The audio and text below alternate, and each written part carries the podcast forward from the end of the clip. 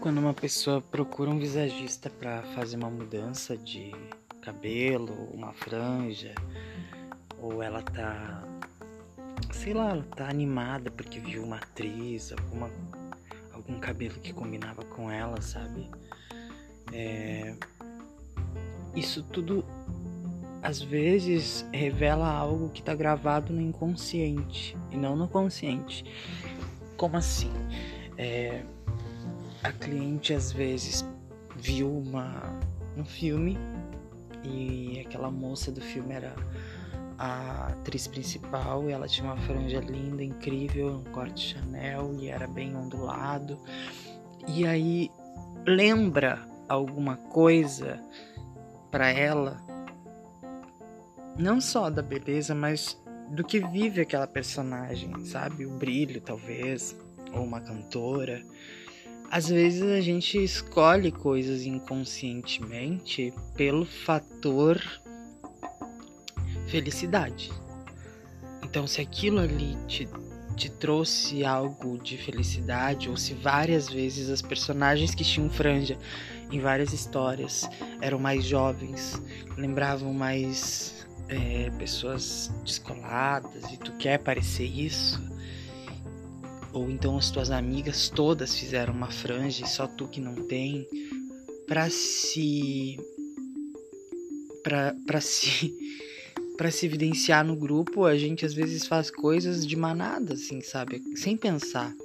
Então, isso é um sinal do visagismo para quando a gente quer fazer um, uma escolha se a gente tem uma consultoria, se a gente tem alguém que nos faz as perguntas certas para que a gente não faça uma escolha inadequada só por, por, por exemplo, querer estar em um grupo, fazer parte, pertencer, né?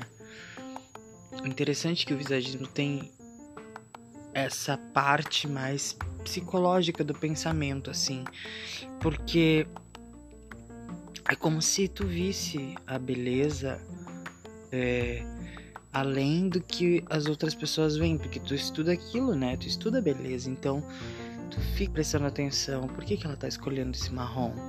Porque as amigas dela estão com o cabelo marrom? Será que por que, que ela tá.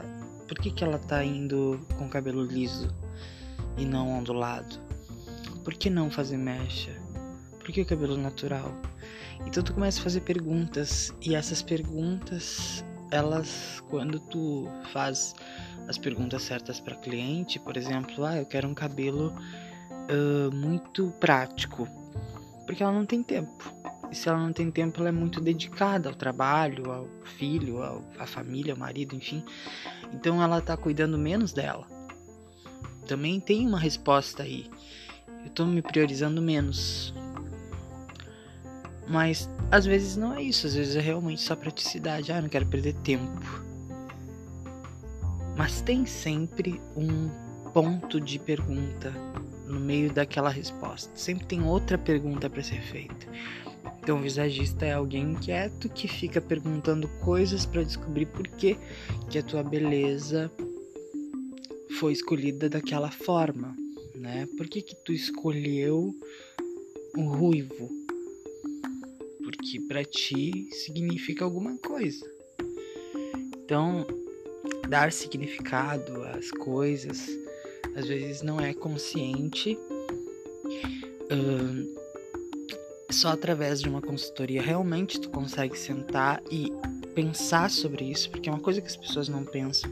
Ah, eu vou cortar um degradê, como dizem os caras, assim, eu quero um corte de degradê.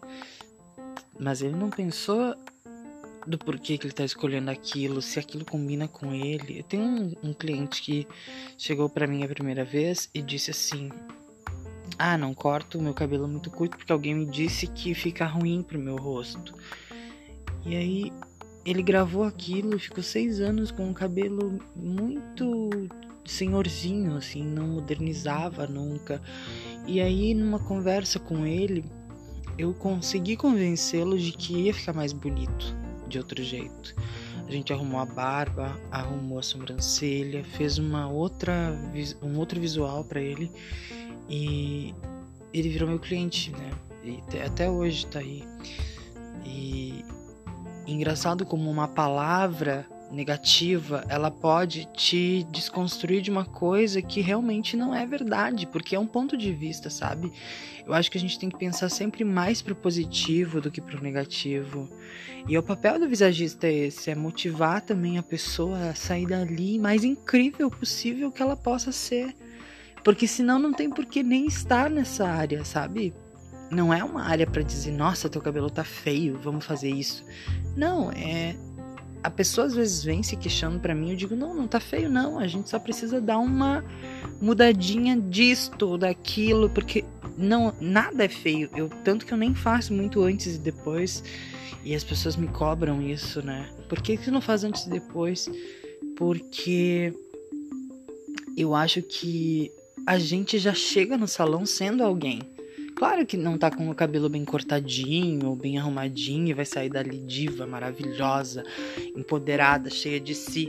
Eu sei a diferença de uma coisa e outra, mas não existe um, um descarte daquilo que a gente chega sendo, sabe? Eu tenho, esse maior, eu tenho um maior respeito pela pessoa quando ela chega no salão e ela, principalmente quando ela vem fazer uma consultoria, porque ela tá pe pedindo: olha, moça, eu, eu preciso de ajuda. Eu quero que que o teu olhar e o teu olhar me ajude a melhorar nesse aspecto. Porque a beleza é só um dos pontos que às vezes as pessoas estão buscando a melhora. E como mexe com o nosso psicológico quando alguém é capaz de nos entender e revelar a beleza que, que tem em nós, sabe? Uma beleza que estava escondida, às vezes não é só uh, cortar o cabelo. Eu, principalmente, as pessoas vêm conversar muito comigo, sabe? Eu, eu sou uma matraca.